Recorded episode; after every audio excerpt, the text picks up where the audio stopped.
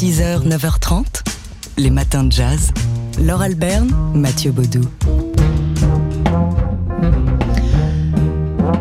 Alors ça, c'est la clarinette basse de Michel Portal sur son nouvel album MP85 qui sort demain et qui est un album plein de joie et plein d'envie. MP85 comme les initiales de Michel Portal et son âge. Michel Portal qui est euh, bah, une légende du jazz euh, français et pas que Ouh, français. D'ailleurs, je sais bien, je sais bien, mais bon, on ne peut que, que le reconnaître. Euh, lui qui a abordé notamment l'aventure free jazz dès les années euh, 60, et puis qui revient après 10 ans. Ce disque, ça marque 10 ans de silence radiophonique sous son nom en tant que, en tant que leader, et il revient avec un nouveau groupe, bon, toujours avec le pianiste Boyan Z, euh, complice de- depuis longtemps, mais avec euh, Niels Vogram au trombone, Bruno Chevillon à la contrebasse et Lander Gisling à la batterie. Mais oui, des- de, tout jeunes musiciens parmi eux. Et donc c'est un album euh, transgénérationnel, mais je ne sais pas qui est le plus jeune d'entre tous. On écoute ici euh, Michel Portal, qui était l'invité la semaine dernière de notre émission Caviar et Champagne sur TSF Jazz. C'était mercredi dernier. Et il évoquait ben, le...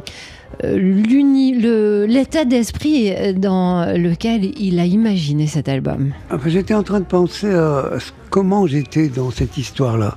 Parce que moi, je suis quelqu'un, plutôt dans la musique, j'ai été assez violent, presque tout le temps, assez violent. Et là, je me suis dit, même dans, cette, euh, comment dirais-je, cette pandémie, tout ça, je ne me suis pas ré- rébellé dans cette histoire comme j'aurais fait souvent, jouer très fort des trucs, des choses épouvantes, je sais pas quoi, comme je faisais dans des périodes free euh, énormes, avec des sons. Bah, euh, j'ai pas voulu faire ça, je n'ai pas voulu. Est-ce que euh, 85 ans, c'est l'âge de la maturité, euh, Michel? Non, pas du tout. Non, non, non. Surtout pas. Voilà, surtout pas. Et pourvu que ça dure, euh, Michel Portal, donc, qui sort son nouvel album MP85. Demain, c'est notre disque du jour. Aujourd'hui, sur TSF Jazz, on, on l'entendra plus en détail tout à l'heure. 6h, 9h30, les matins de jazz sur TSF Jazz. Alors, c'est peut-être euh, le tremplin qui va révéler la future star de demain. C'est notamment grâce à ce tremplin-là qu'on a découvert le saxophoniste Léon Fall qu'on écoutait il y a quelques minutes dans Il- les matins de jazz. Il s'agit du tremplin euh, Jazz Up euh, créé par le festival Nancy Jazz Pulsation qui ouvre donc ses candidatures pour son édition 2021 qui soutient donc ce tremplin les musiciens et musiciennes jazz de la région Grand Est et qui euh, donc euh, bah, va être euh, ouvert et avec une première phase de, de sélection qui va ensuite déboucher après plusieurs écoutes à la sélection de quatre formations qui seront sélectionnées pour la grande finale. Euh, si, la situation sanitaire le permet, on en a marre de, prononcer cette phrase-là, mais enfin, en- disons en principe, ou disons non, pas en principe, le 10 mai, nous nous retrouverons tous au théâtre de la Manufacture euh, pour écouter eh bien, ces lauréats. Le coup de cœur euh, du jury se verra décerner le label lauréat Nancy Jazz Up et rejoindra la programmation officielle du festival Nancy Jazz Pulsation en septembre prochain. Et alors, bah, il aura la chance de se produire aux côtés d'artistes de renommée nationale et même internationale.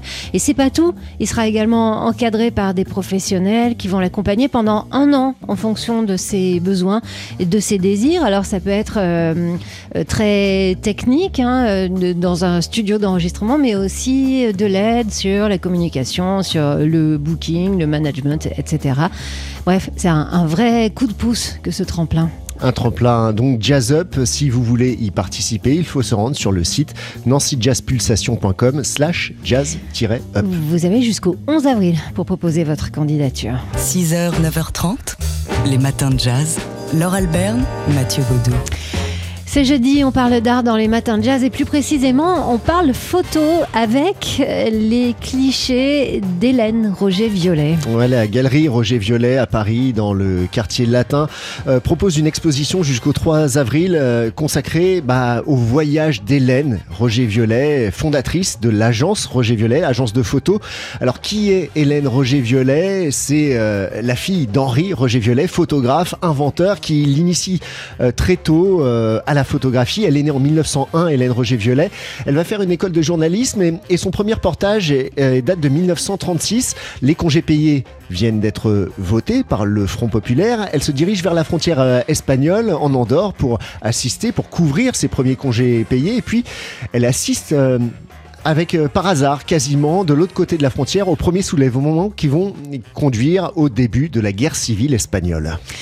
Alors ça, c'est le début, le début de cette euh, carrière fabuleuse euh, menée euh, à, à côté, aux côtés de- d'un d'un jeune journaliste qu'elle a rencontré à l'école de journalisme, s'appelait Jean-Victor Fischer, euh, qui est devenu plus tard euh, son époux. Et C'est avec lui qu'elle a créé euh, la- le, le euh, voilà, l'agence, le fonds de photo euh, Roger Violet. Et donc ensemble, ils ont continué à parcourir le monde. Alors Hélène Roger Violet, devenue vraiment globe-trotteuse, euh, a, a sillonné tous les continents, l'Asie, l'Amérique, les Amériques, euh, l'Afrique, et euh, elle a euh, été motivée toujours bah, par ce désir de documenter le monde. Ouais, avec une grande porosité entre bah, son art photographique et, une approche ethnologique. Au final, le fond Roger Violet, parce que l'idée c'était aussi d'acquérir des photos et pas que de présenter ses propres travaux. C'est 6 millions de, de photos. Là, l'exposition se penche plutôt sur ses photos à elle. C'est à voir donc à la galerie Roger Violet, les voyages d'Hélène, une vie à documenter le monde. C'est à voir jusqu'au 3 avril prochain. Les matins de jazz. De l'œil à l'oreille. Et c'est jeudi, aux joie, comme tous les jeudis dans les matins de jazz. On parle jazz et, et on accueille Fabien Simode, rédacteur en chef du magazine L'œil. Alors Fabien, c'est incroyable, vous avez réussi ce matin à nous emmener dans un musée, en l'occurrence le musée du Quai Branly. Je croyais que c'était fermé, les musées. Le musée est bien fermé, mais cette exposition, vous pouvez la visiter grâce à Culture Box, la chaîne de télévision éphémère dédiée à la culture sur l'application ou le site web de France TV. Elle s'intitule Ex Africa. Son propos, montrer la présence de l'art africain dans l'art contemporain. L'exposition est intéressante pour son propos qui est autant artistique que politique. Elle critique en effet le regard que l'histoire de l'art porte sur l'art africain depuis plus d'un siècle. Pour les historiens, cet art commence au début du XXe siècle, quand Derain et Picasso, euh, pour simplifier, s'intéressent à ces objets venus d'ailleurs et le représentent, les représentent dans leur peinture. Avant, ils n'existent donc pas. Et après, ils demeureront attachés au cubisme de Picasso.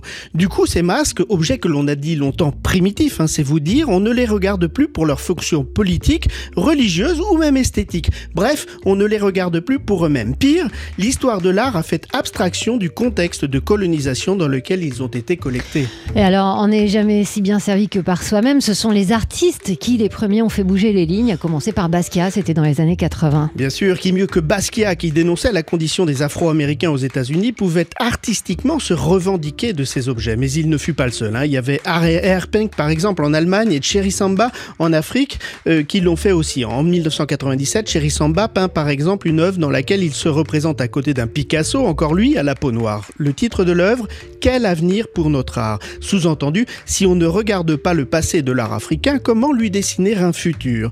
L'exposition du Quai visible sur Culture Box, est pleine d'œuvres engagées comme celle-ci. Personnellement, j'ai un faible pour l'installation des 34 sculptures apparemment africaines des frères Chapman. Elles furent présentées pour la première fois euh, euh, en 2002 comme euh, authentiques et provenant d'une prestigieuse collection. Sauf que l'une d'elles, si l'on regarde bien, tient un sachet de frites McDonald's et qu'une autre porte le logo de la chaîne de restaurants de fast-food euh, sur un bouclier. Vous l'avez compris, ces œuvres ne sont absolument pas authentiques. Elles sont des frères Chapman, deux sculpteurs britanniques, mais elles font subir à notre, sculpture, à notre culture pardon, ce que l'histoire de l'art a fait subir à l'art africain pendant plus d'un siècle, c'est-à-dire se l'approprier, la digérer et finalement la faire disparaître.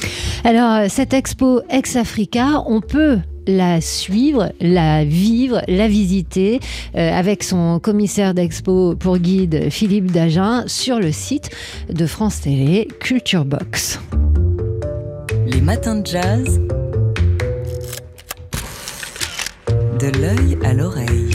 Et avec vous, Fabien Simode, le rédacteur en chef du magazine d'art L'œil, on prend quelques nouvelles du monde de l'art. Et oui, et d'abord de l'architecture américaine. L'ancien président Donald Trump tenait les constructions modernistes pour, je cite, laides et incohérentes. Alors il avait publié un décret obligeant les architectes à s'inspirer du style néoclassique, néoclassique gréco-romain avec frontons et colonnes pour construire les futurs bâtiments fédéraux.